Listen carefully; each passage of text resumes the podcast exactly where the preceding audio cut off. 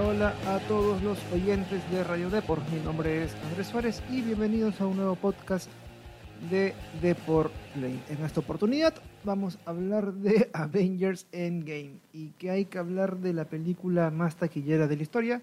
Pues bueno, de nada. y justamente es la noticia. Me explico un poco. Ocurre que Avengers Endgame fue una de las películas más eh, esperadas por la gente, por la audiencia, por los espectadores, a la gente que le gusta el cine, debido a que Endgame eh, estuvo nominada a mejores efectos visuales en los Oscar. Sí, es la única nominación que tuvo la película de Marvel. Y bueno, siendo la película más taquillera de la historia después de Avatar, la gente imaginó que al menos se ganaría ese Oscar. Y ocurre que no, no lo ganó. De hecho, lo, lo que el que lo ganó, a ver, ahora se los digo, efectos visuales, vamos a, vamos a googlearlo. Recordemos que este Endgame estuvo nominada para esta categoría junto a, ahora se lo digo, ahora se lo digo, ahora se lo digo,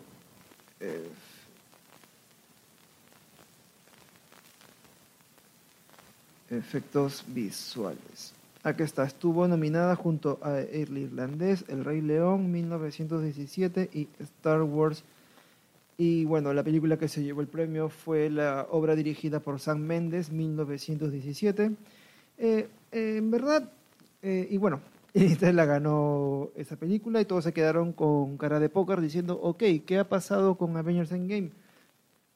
¿Realmente ha ocurrido esto antes? Eh, ¿Se puede ser la película más taquillera de la historia? Y no ganar ningún Oscar, pues bueno, no. Curiosamente, lo que pareció ser una diferencia abrupta entre lo que, la, lo que a la gente le gusta manera de taquilla, que lo puedes medir con cuánta gente ha ido al cine, no necesariamente es una película de calidad si es que lo comparamos con los criterios de los premios de la academia. Ahora, obviamente que los criterios de los premios de la academia no es eh, letra sagrada, es decir, eh, tienen manejan cierta política, ciertos estándares de calidad que en realidad no son del agrado de todos, pero sin embargo eh, hay, películas que sí se valen la pena que se hayan llevado el Oscar, otras que no.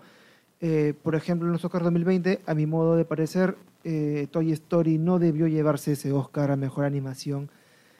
Ahí sí me pareció que fue un error tremendo. Comenzó muy mal los Oscars con esa nominación. Creo que la debió ganar ¿Dónde está mi cuerpo? La película, la película animada francesa, o Klaus, a lo mucho. Pero Toy Story, la misma historia, ya que no se resiste a morir, ya me, me, parece un insulto en verdad eso. Pero bueno, cosas del, cosas, del oficio. Ahora sí, luego de esta introducción, vayamos a lo que es el podcast de hoy. Avengers Endgame, exacto como ya les mencioné, es la única película más taquillera de la historia que no ha ganado un Oscar. Ahora, ¿cuáles han sido las otras películas taquilleras de la historia que sí se han llevado un Oscar y, realmente hacen que Endgame quede en ridículo. Suena fuerte, pero es la verdad. Vayámonos un poco al pasado. La película Lo que el viento se llevó, un clásico de Hollywood de 1939, se llevó esta cantidad de Oscars. Se llevó un Oscar a Mejor Película, a Mejor Actriz de Reparto, Mejor Actriz, Mejor director, mejor guion, mejor guion adaptado, mejor fotografía, mejor diseño de producción y mejor montaje. Obviamente que lo que el viento se llevó no generó los tantos millones que hizo Endgame, sin embargo para la época y para los estándares de, de difusión de la obra cinematográfica ha sido el boom de su momento en la década de los 40. Ahora vayamos al Padrino, un clásico de Hollywood también de 1972 se llevó tres Oscars, mejor, mejor actor por, la, por, por, Marlon Brando, que hizo de Don Vito Corleone, y también se llevó mejor guion adaptado y mejor película. Ahora, El Padrino obviamente es una saga archiconocida. Vayamos a una película más inocente, una película más sencilla y que aún así le dio un duro revés a Avengers Endgame dentro de los títulos, la película más taquillera de la historia. Si no se la huelen, estoy hablando de la película Tiburón de Steven Spielberg de 1975. Esta película se llevó tres Óscares a Mejor Banda Sonora, clásico, el turun, turun, turun, turun, turun, turun, un, un, este, un audio que hasta ahora se sigue escuchando y parodiado en todas las en todas las producciones de ficción. Eh, la mejor banda sonora viene también acompañado con mejor sonido y mejor montaje. Tres Oscars para Tiburón de 1975 y aún así Avengers Endgame no lo ha podido hacer. Vayamos ahora con Jurassic Park de 1993. La obra ganó tres premios de la Academia a Mejor Sonido, Mejores Efectos Visuales y Mejor Edición. En su momento también fue la película más taquillera de la historia y aún así fue reconocido por la Academia. Y una película... ¿No se han preguntado acaso cuando Avengers Endgame logró superar con mucho esfuerzo y un reestreno de la película con imágenes añadidas para tratar de vencer a Avatar del 2009? este, Marvel estuvo en una campaña muy, este, en una campaña muy ardua para hacer que Avatar pierda el, el título que ya tenía más de 10 años. Aún así, parece que Marvel lo ha hecho a costo de nada. ¿Por qué? Porque Avatar fue eh, la película más taquillera de la historia desde que se estrenó, obviamente, en el 2009 hasta la actualidad. Marvel hizo todo lo posible para obtener el título, y ocurre que aún así Avatar sí ganó Oscar, ganó tres premios de la Academia, ganó mejor fotografía, mejores efectos visuales y mejor diseño de producción.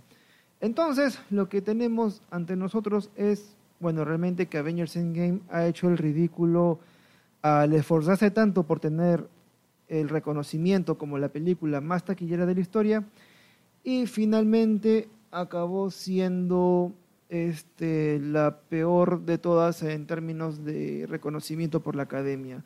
Estuvo nominado a una sola categoría, no la ganó, la ganó en 1917. Y en fin, el resto es historia.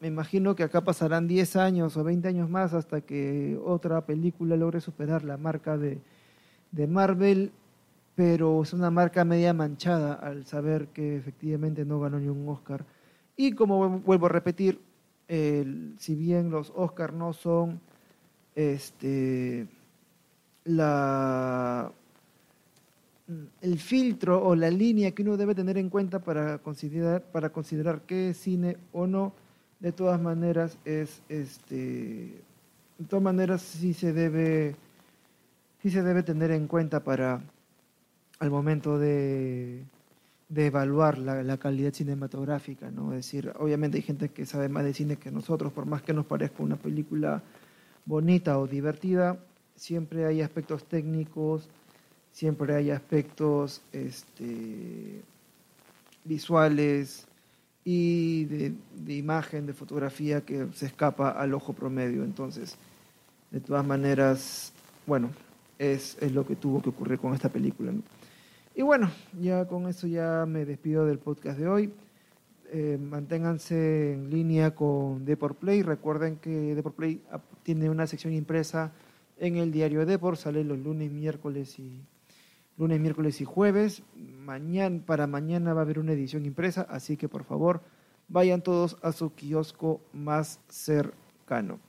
Y bueno, ya sin más me despido. Mi nombre es Andrés Suárez y ya sabrán de mí en el siguiente podcast. Muchas gracias. Chao, chao.